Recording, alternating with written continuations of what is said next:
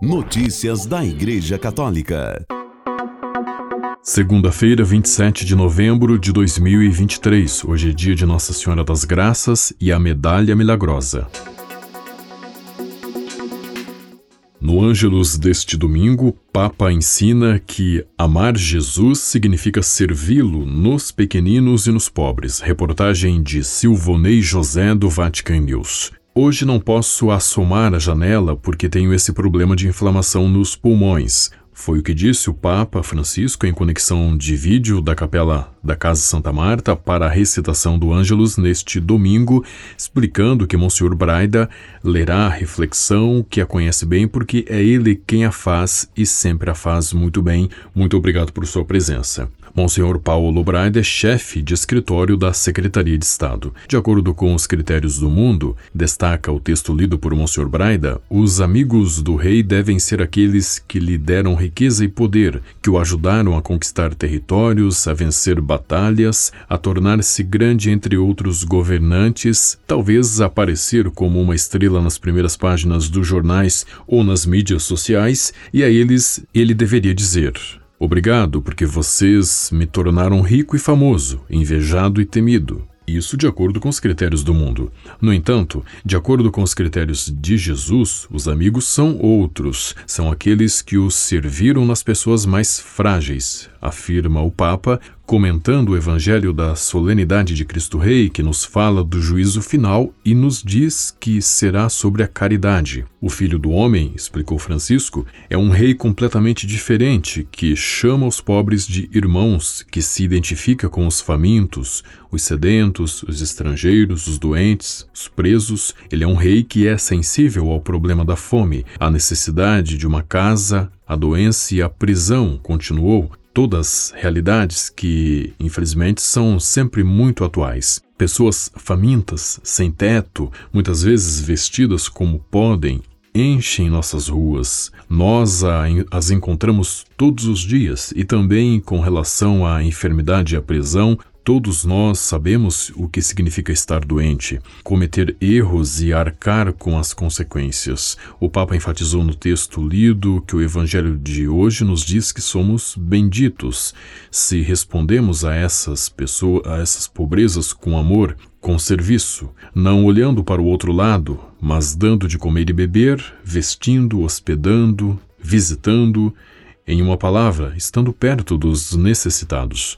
E isso porque Jesus, nosso Rei, que se define filho do homem, tem suas irmãs e irmãos prediletos nas mulheres e homens mais frágeis. E o estilo com o qual os seus amigos são chamados a se distinguirem, aqueles que têm Jesus como Senhor, é o seu próprio estilo, acrescentou o Papa. Compaixão, misericórdia, ternura.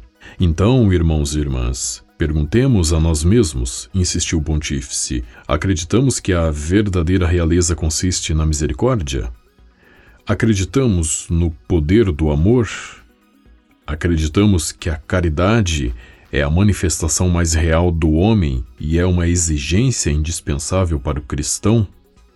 E enfim, uma pergunta particular: Sou um amigo do rei, ou seja, sinto-me envolvido em primeira pessoa nas necessidades dos sofredores que encontro em meu caminho?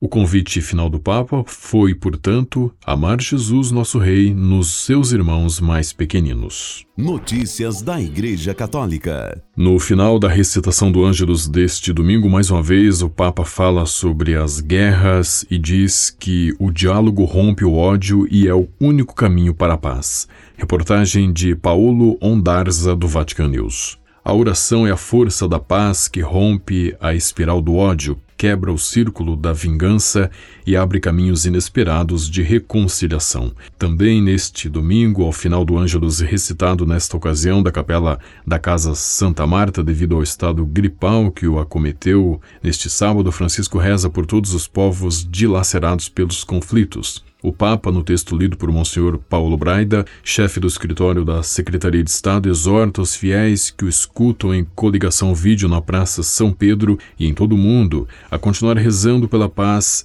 sem se cansar. De modo especial, as palavras do bispo de Roma expressam alívio pela trégua no Oriente Médio. Hoje agradecemos a Deus pelo fato de que entre Israel e a Palestina há finalmente uma trégua e alguns reféns foram libertados. Rezamos para que todos eles sejam libertados o mais rápido possível. Pensemos em suas famílias, que mais ajuda humanitária entre em Gaza e que se insista no diálogo. Esse é o único caminho, o único caminho para ter paz. Aqueles que não querem o diálogo não querem paz. O olhar do Papa também se volta para a martirizada Ucrânia, que neste sábado comemorou o Holodomor, o genocídio perpetrado pelo regime soviético que há 90 anos causou a morte por fome de milhões de pessoas. Essa lacerante ferida, em vez de se cicatrizar, torna-se ainda mais dolorosa devido às atrocidades da guerra que continua a fazer sofrer aquele querido povo, finalizou o Papa Francisco. Notícias da Igreja Católica. O Jubileum 25, aplicativo oficial do Jubileu de 2025, já está disponível em português nas plataformas Apple Store para sistemas iOS e Play Store para sistema Android. O aplicativo feito pelo Dicastério para a Evangelização também está disponível em alemão, francês, espanhol, inglês e italiano. O jubileu ordinário vai começar com a abertura da Porta Santa da Basílica de São Pedro em 24 de dezembro de 2024, se estendendo até 24 de dezembro de 2025, quando a Porta Santa será fechada pelo Papa. O tema do ano jubilar é Peregrinos da Esperança. Com o aplicativo, os usuários podem se registrar como peregrinos do jubileu e obter a credencial de peregrino gratuitamente. Há também notícias sobre a programação do ano jubilar.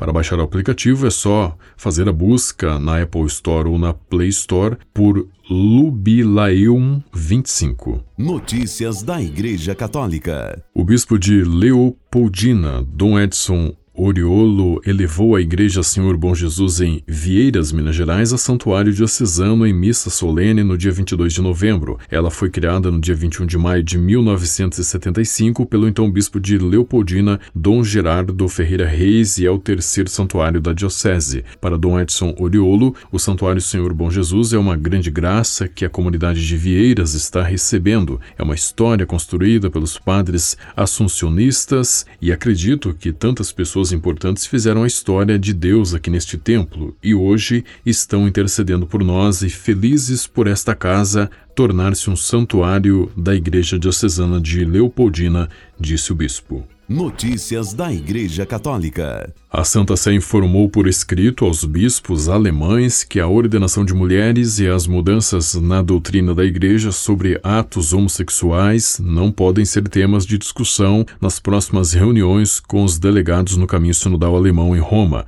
a carta, datada de 23 de outubro, também lembrou os bispos as potenciais consequências disciplinares para qualquer pessoa que desafie a doutrina da Igreja, escrita pelo secretário de Estado da Santa Sé, o cardeal Pietro Parolin, e dirigida à secretaria, à secretária-geral da Conferência Episcopal Alemã, Bit Gillis, a carta foi distribuída a todos os bispos diocesanos alemães. A autenticidade do documento foi verificada neste 24 de novembro pela CNA Dutch, agência em inglês da IWTN, que pertence à agência ICI. Notícias da Igreja Católica. Grupos de católicos em Lisboa e no Porto, em Portugal, fizeram em 24 de novembro vigílias pela ação climática às vésperas da COP28, Conferência do Clima da ONU, que acontecerá de 30 de novembro a 12 de dezembro em Dubai, nos Emirados Árabes. Segundo o grupo Cuidar da Casa Comum, que organiza uma das vigílias, a iniciativa propõe escutar o grito da terra e o grito dos pobres